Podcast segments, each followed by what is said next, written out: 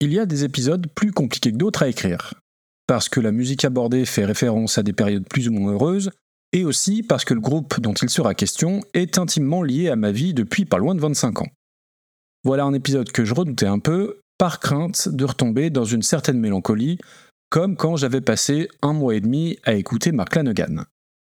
Un épisode que je repoussais aussi parce qu'énormément de choses à dire, tant sur le groupe que sur le rapport que j'entretiens avec leur musique. On va aujourd'hui parler de métal, et de métal extrême un peu aussi, mais si vous n'aimez pas ce style musical, je vous invite à rester. J'ai presque envie de dire que c'est à vous que s'adresse cet épisode. On va s'intéresser à des musiciens qui ont su faire évoluer leur musique plusieurs fois, avec intégrité, passion et intelligence. En revanche, autant vous le dire tout de suite, on ne va pas beaucoup rigoler et c'est le genre d'épisode où on va avoir la sensation d'errer comme des âmes en peine en plein milieu de la zone industrielle de Dunkerque, un dimanche soir de novembre. C'est parti, générique.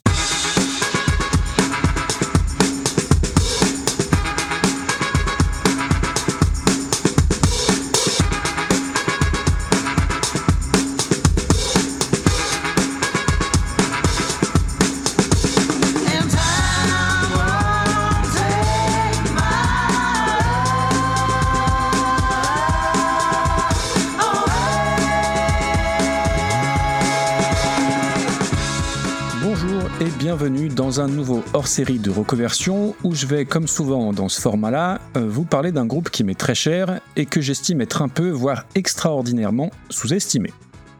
Alors c'était le cas pour King's X ou Mark Lanegan, et ça l'était aussi quelque part pour REM. Et pour ce qui est du groupe d'aujourd'hui, eh ben c'est encore un cas un petit peu à part. Anathema, puisque c'est d'eux dont il s'agit, n'a bien sûr jamais eu le centième du succès de REM, et s'il est connu ou apprécié de certaines communautés bien précises, les communautés métal pour la plupart, ils n'ont pour autant jamais eu la reconnaissance méritée.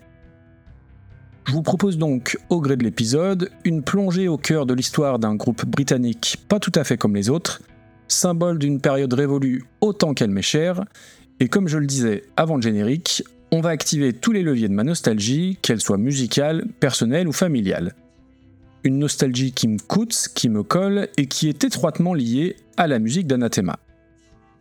Il sera question dans l'épisode de destinée, de fratrie, de deuil, d'une de mes chansons préférées au monde, d'évolution de style, mais aussi de la volonté vaine de faire tomber les barrières et de la difficulté de se débarrasser de certaines étiquettes. Et ce qui rend les suiveurs d'Anathema, dont je fais partie, encore plus amers, c'est que le groupe n'a pas pu, contrairement par exemple à REM, choisir et soigner sa sortie.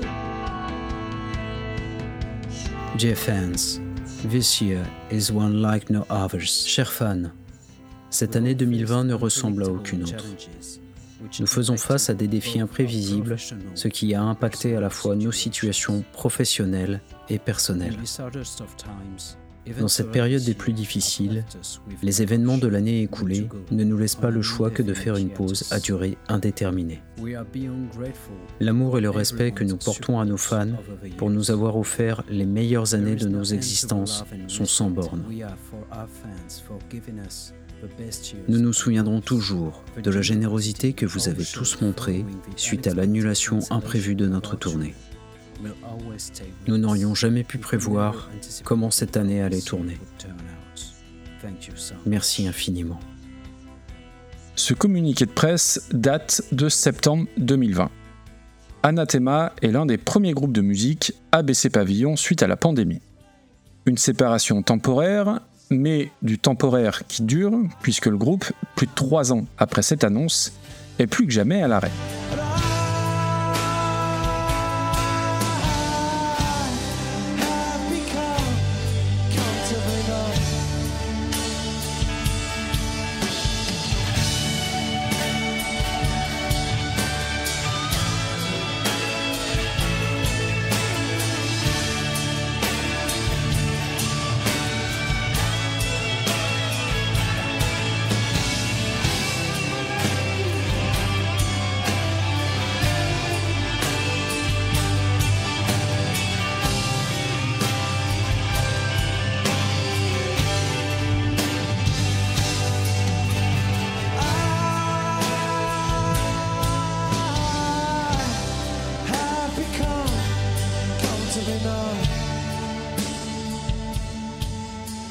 Sommes le 1er novembre 2008 et j'ai la sensation, littéralement, de décoller. Autour de moi, 300 personnes qui ont l'air dans le même état, une espèce de quasi-trance, les yeux mi-clos et la tête perchée dans les étoiles. Devant moi sur la scène, Anathema, qui conclut un fantastique concert par une reprise de Comfortably Numb, iconique morceau des Pink Floyd, référence ultime d'un groupe qui se trouve alors à un énième virage dans sa carrière. Dehors, il pleut des cordes, et malgré cela, les quelques dizaines de personnes qui sortent du CCO, le Centre culturel œcuménique, minuscule salle de Villeurbanne, arborent tous le même sourire un peu hagard, conscients d'avoir vécu quelque chose de très spécial. C'est la première fois que je vois Anathema sur scène. Enfin, après avoir passé plus de dix ans à les écouter encore et encore, attendant fébrilement chaque sortie d'album, lisant le moindre morceau d'interview dans la presse spécialisée. Cette presse spécialisée, c'est Hard Rock Magazine, auquel je suis abonné depuis 1996, ou Hard Navy que je lis plus rarement, voire Kerrang ou Metal Hammer, des revues anglaises très compliquées à se procurer à une période pré-internet. Une presse spécialisée métal donc, et c'est là tout le cœur du problème, à mon sens, du manque de reconnaissance du groupe auprès du très grand public. Alors je remets pas en cause les magazines mentionnés, au contraire, la presse métal française a toujours beaucoup soutenu Anathema. En revanche, en 2008, Anathema n'a plus grand-chose à voir musicalement avec le métal. Et pourtant, il reste injustement absent de la presse rock plus traditionnelle, ce qui leur aurait apporté une toute autre visibilité et peut-être une toute autre destinée. Alors à l'époque où je les ai découverts, je suis ado et je ressens une certaine fierté à voir qu'un de mes groupes favoris vient de l'underground et y est encore solidement attaché. L'impression d'appartenir à une caste, une communauté de fidèles et j'ai alors le sentiment que je participe au secret bien gardé quant à l'immense talent du groupe. Mais avec le recul, évidemment, la réflexion est tout autre, notamment quand on sait les galères qu'a vécu le groupe et là où elles l'ont amené. Cette fidélité sans faille de la presse métal française s'explique facilement puisque c'est un groupe dont les racines originelles sont ancrées dans le métal. Un métal sombre, extrême, initié dans la région de Liverpool au sein d'un trio magique qui fit les belles heures du label anglais Peaceville.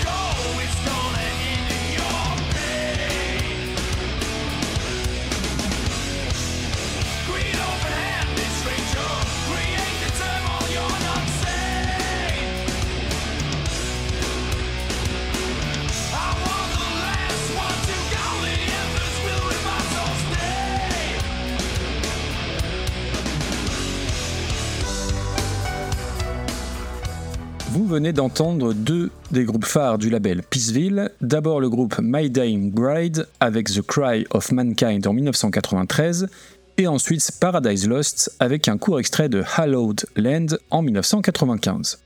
Des morceaux qui portent les marques, voire les stigmates, d'une époque où le métal gothique noir et mélancolique était une spécialité presque exclusivement britannique, et on va rapidement coller à ces formations l'étiquette de groupe de Doom Metal.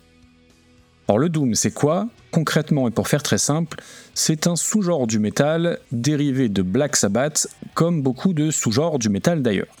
C'est plutôt très anglais donc, avec des riffs de guitare souvent très lourds, très lents, en opposition au trash qui va être de son côté beaucoup plus rapide. L'autre aspect du Doom réside dans l'imagerie, l'attitude ou les paroles, faisant la part belle à la noirceur, le désespoir et la mélancolie, comme on l'a entendu, surtout avec le morceau de My Dying Bride. Le troisième groupe phare de Peaceville sera donc des Liverpooliens du nom de Pagan Angel, heureusement vite rebaptisé Anathema. Info inutile et indispensable, on doit ce nom au premier chanteur Darren White, un nom qui n'a pas de signification particulière pour le groupe, mais qui fut gardé pour le fait que ça sonnait bien et aussi pour l'aspect graphique, avec les deux A de chaque côté.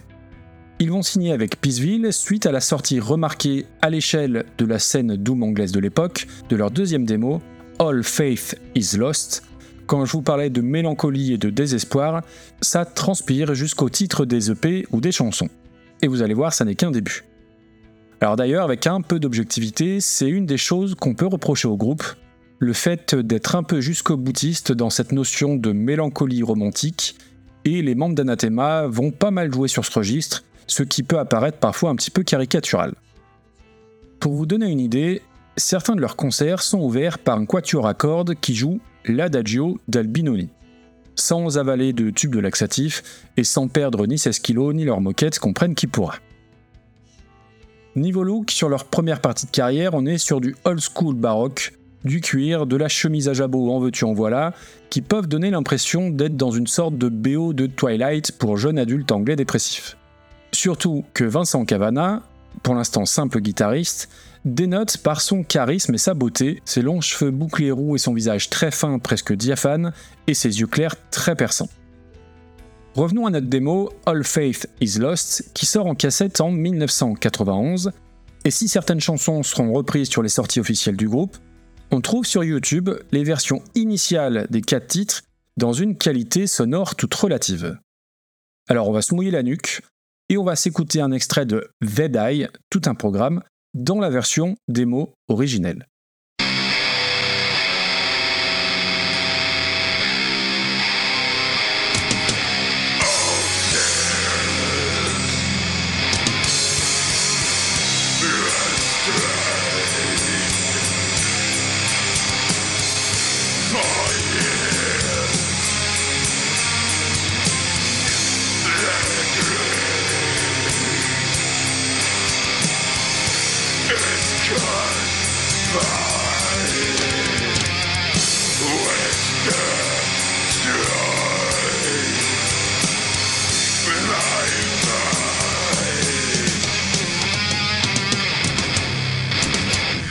Vous avais pas menti, on est en présence d'un métal extrême, et compte tenu du chant guttural hérité du death metal conjugué au riff très long des guitares, on va assez logiquement coller à Anathema l'étiquette de Death Doom Metal.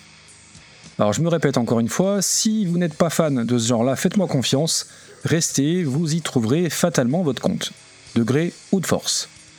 Donc oui, incontestablement, vous l'avez entendu, le background du groupe est clairement le métal, le gros métal pour certains, voire le métal qui tâche, avec hurlement de brontosaures et guitare thermonucléaire. Le chant est à l'époque assuré par Darren White, vocaliste qu'on a tous un peu oublié, et qui fut pour l'anecdote un des premiers batteurs d'un autre groupe anglais, de black metal cette fois, dont l'histoire sera un peu liée aussi à celle d'Anathema, Cradle of Filth, dont je vous parlerai plus loin dans l'épisode. Le line-up d'Anathema va être fluctuant tout au long de leur carrière, mais les deux membres clés sont les frères Cavana, Jean-Marie et Anthony. Non, évidemment, Daniel et Vincent, que je me permettrai d'appeler à partir de là Danny et Vinny, et qui sont tous les deux à la guitare. Enfin, ils ont chacun la leur, évidemment. Les frangins Cavana sont les seuls à être présents tout au long des 30 ans de carrière du groupe, et sont de toutes les galères et de tous les disques.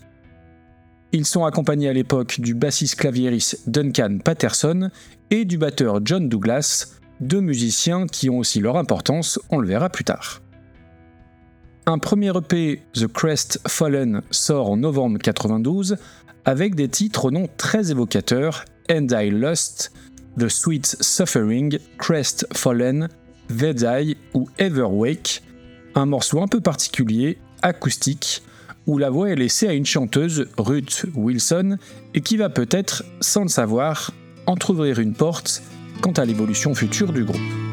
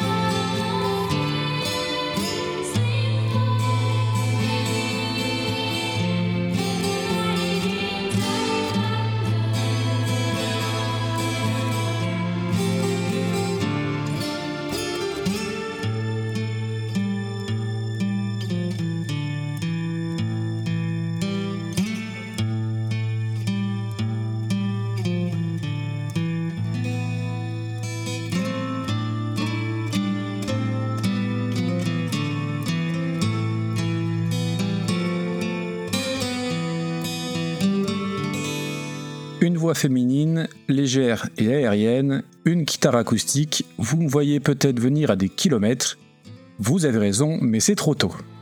En tout cas, ce morceau prouve une chose, le groupe a démontré très tôt un vrai goût pour les pièces acoustiques. L'EP The Crest Fallen a plutôt bonne presse dans le milieu de l'époque, si bien que le groupe va dès 1992 partir sur une grosse tournée en Europe, aux États-Unis et en Océanie, dont quelques concerts avec des légendes du death metal, les doux poètes de Cannibal Corpse.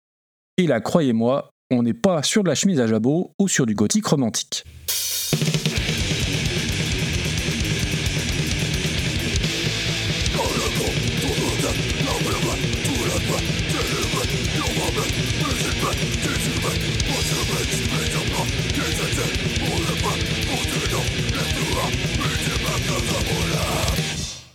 Dans la foulée de la tournée, le premier album d'Anathema sort en février 93, Sérénade, au pluriel et sans l'accent, toujours chez Peaceville, et sera même réédité très rapidement avec les morceaux qui étaient sur Crestfallen, l'EP et l'album étant issus des mêmes sessions d'enregistrement. Alors ce sont pas des disques que j'aime beaucoup, déjà je suis pas très client du chant de Darren White, Ensuite, la prod est vraiment datée, et si l'album Serenade a son petit succès d'estime, eh ben il est bourré de gros défauts, notamment ce morceau chanté en français, toujours par Ruth Wilson, Je te fais une promesse, et si vous n'avez pas les paroles sous les yeux, il est clairement impossible de reconnaître que c'est du français, c'est même, soyons honnêtes, un petit peu ridicule. L'album est toujours très influencé par les sonorités Death Doom des deux groupes de Peaceville, Paradise Lost et My Dying Bride, mais le clan Cavana sent bien que les capacités vocales de Darren White sont limitées et vont donc assez rapidement le virer. Et plutôt que de trouver un nouveau chanteur, c'est Vinny Cavana qui va s'y coller, et ce juste avant l'enregistrement du deuxième album, The Silence Enigma, qui sort en 1995. Ce changement marque un premier tournant dans l'histoire du groupe, même si pour les non-initiés, la différence n'est pas très flagrante. On retrouve toujours de bonnes critiques sur l'album et aussi pas mal de clichés propres au groupe gothique mélancolique. Des noms de chansons au logo en passant par certaines versions réarrangées de façon très orchestrale et, continuons d'être honnêtes, un peu pompeuses. Vinny Cavana utilise lui aussi majoritairement un chant guttural très marqué, mais il va apporter bien plus de nuances que son prédécesseur. Et on va l'entendre avec un petit extrait d'une des rares chansons de cette époque que j'aime vraiment bien, notamment grâce à son riff principal de guitare, un titre souvent considéré comme le premier classique du groupe, à la dimension épique et très cinématographique, A Dying Wish.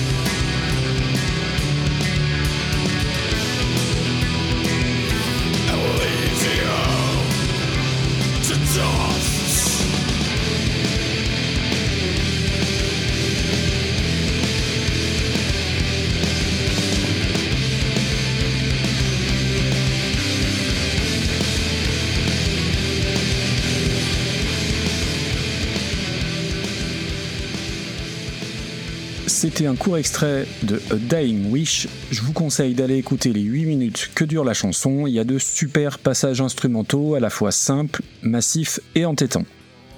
Alors vous l'avez entendu, le chant est encore très métal, mais on sent une ouverture vers quelque chose de plus mélodique, à une époque où la scène métal de ce côté du spectre est en pleine effervescence. En ce milieu des années 90, on trouve entre autres Draconian Times de Paradise Lost, The Angel and the Dark River de My Dying Bride et le premier album d'un certain groupe néerlandais avec une nouvelle chanteuse. Et s'il est un genre qui multiplie les sous-catégories, eh ben, c'est bien le métal, puisqu'on n'hésite pas, dans certains magazines, à employer désormais le terme de Death Doom Metal atmosphérique pour parler de la musique de Paradise Lost, My Dying Bride ou du Anathema de l'époque. Pour Anathema, entre le changement de chanteur et l'ouverture plus mélodique, c'est une évolution certaine, mais pas encore une révolution.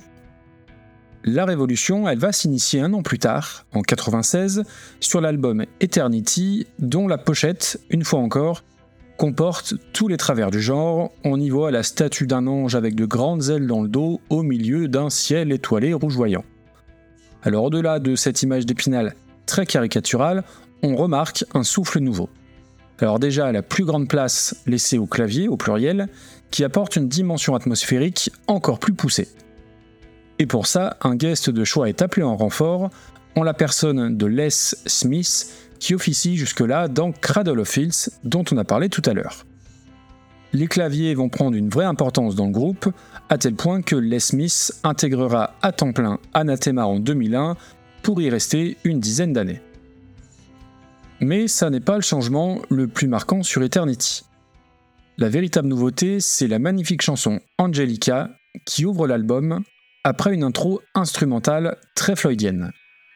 Et Angelica marque le début de l'abandon du chant guttural par Vinnie Cavana, ce qui est une sacrée prise de risque pour un groupe estampillé métal. Et c'est tout simplement splendide.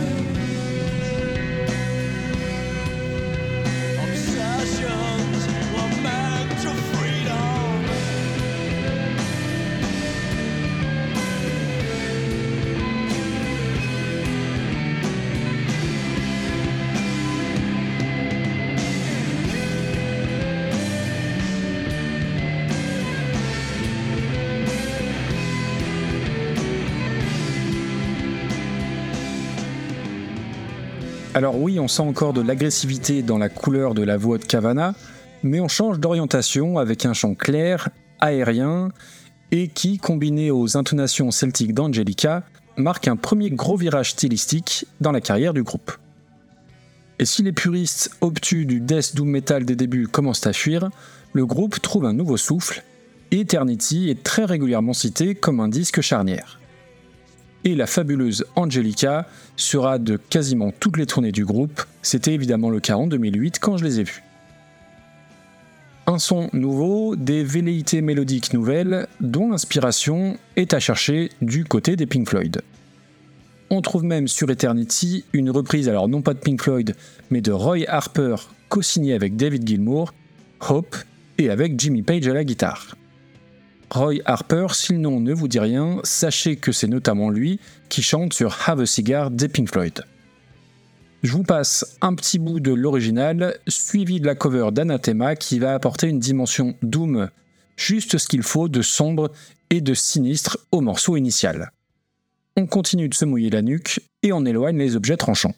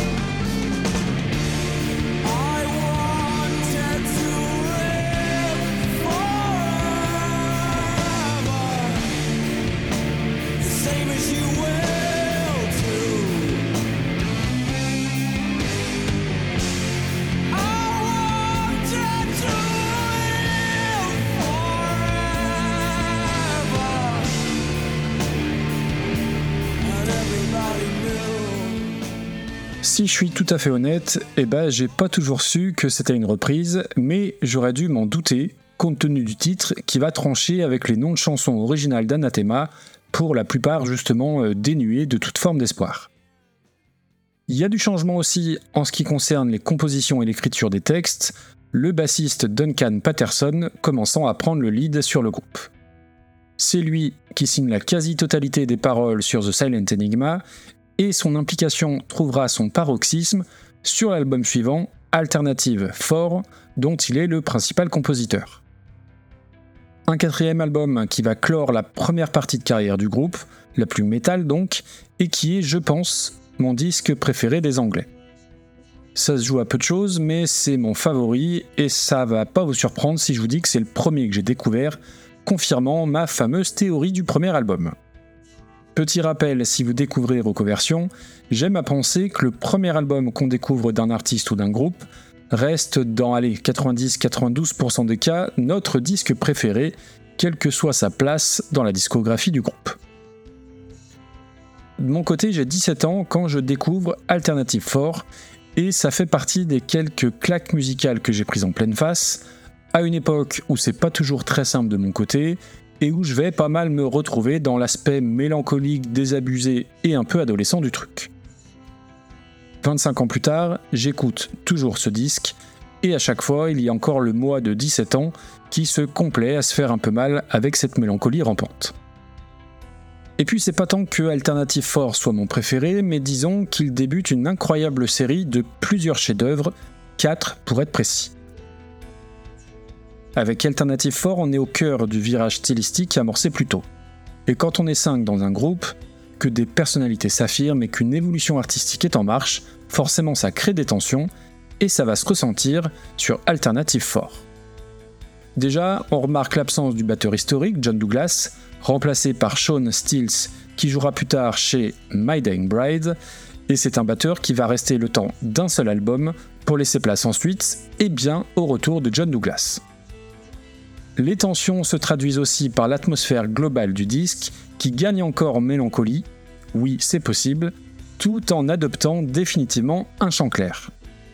Un chant clair, mais désespéré, très souvent accompagné de piano ou de nappes de clavier, et avec une production ultra froide, pouvant occasionner quelques frissons. Et puis, toujours dans leur propension à vouloir sortir de leur zone de confort, les Britanniques vont apporter de nouveaux éléments, des violons et aussi Crime de lèse-majesté pour un groupe de métal en 1998, des boucles électroniques de batterie.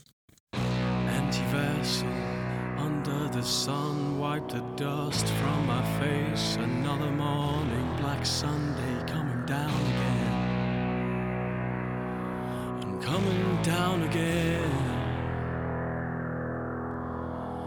Empty vessel, empty veins, empty bottle, wish for rain, not pain again. The blood off my face, the pulse from my brain, pain again. And I feel that pain again.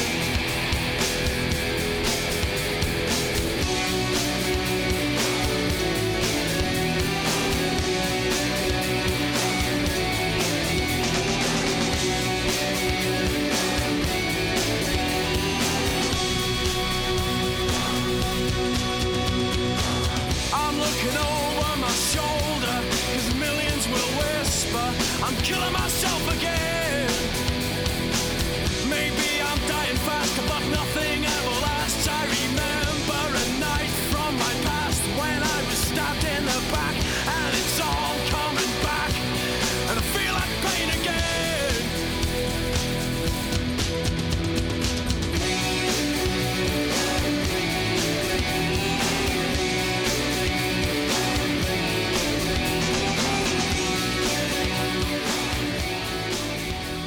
Voilà un extrait d'Empty, chanson peut-être la plus légère entre guillemets d'Alternative 4. Alors c'est pas mon morceau préféré, il a pas forcément super bien vieilli, mais je trouve que ces boucles de batterie sont assez originales et très efficaces pour l'époque. Alors attention, spoiler, mon titre préféré est quand même sur cet album, je vous donne rendez-vous à la fin de l'épisode.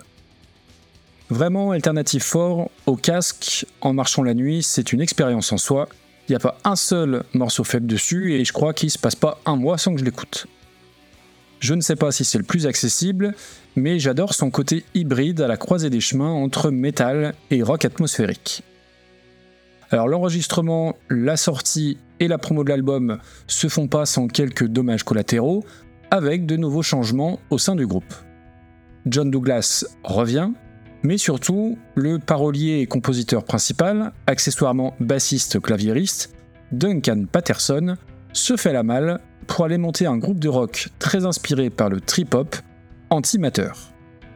Petite parenthèse, Antimatter est un projet avec de vrais bons trucs dedans, quelque part entre le anathema éthéré des années 2000 et Archive.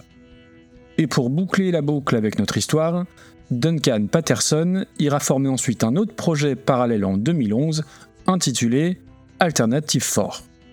Et pour reboucler la boucle autour de la première boucle, le bonhomme a quand même du mal à couper le cordon puisqu'il va aussi monter un side project avec Darren White, le premier chanteur d'Anathema. Fin de la parenthèse. Pour remplacer Duncan Patterson à la basse, on va faire appel à Dave Pibus, futur bassiste de, alors non, ni Antimatter ni Maiden Bride, Cradle of Filth. Et donc cela va nous mener à la période fast d'Anathema, du moins ma préférée, où on va voir les Anglais enchaîner quatre immenses albums de suite. Un an quasiment jour pour jour après la sortie d'Alternative 4, c'est Judgment qui paraît dans les bacs à l'été 99. Et on va terminer cette première partie. Alors non, je l'ai pas dit avant parce que c'était pas prévu, mais l'épisode va être coupé en deux pour plus de fluidité et on va donc se quitter sur le morceau titre de ce fabuleux disque qu'est Judgment. Un morceau lui aussi en deux temps quelque part, avec une première partie plutôt lente et atmosphérique, et puis à mi-parcours, ce break furieux qui va voir le morceau décoller vers quelque chose de plus agressif, mais toujours très efficace. Alors non, ça n'est pas celle-ci, euh, la chanson qui est l'une de mes préférées au monde. Celle-là, vous l'aurez à la fin de la deuxième partie. Alors oui, je sais, c'est compliqué, il faut suivre. Mais en tout cas, ce Judgment, la chanson, traduit bien, je trouve, la dualité du groupe à ce moment-là de leur carrière, entre riff tirant encore vers le métal et cette volonté d'aller vers quelque chose justement de plus atmosphérique. Merci à vous, on se retrouve très vite dans la deuxième partie. Merci à Ego pour sa voix. Vous le retrouvez, lui et sa voix, dans Seasons et dans Stucom. Et merci à Blue Monday pour la relecture. Je vous laisse avec Anathema et le morceau Judgment. Bonne écoute!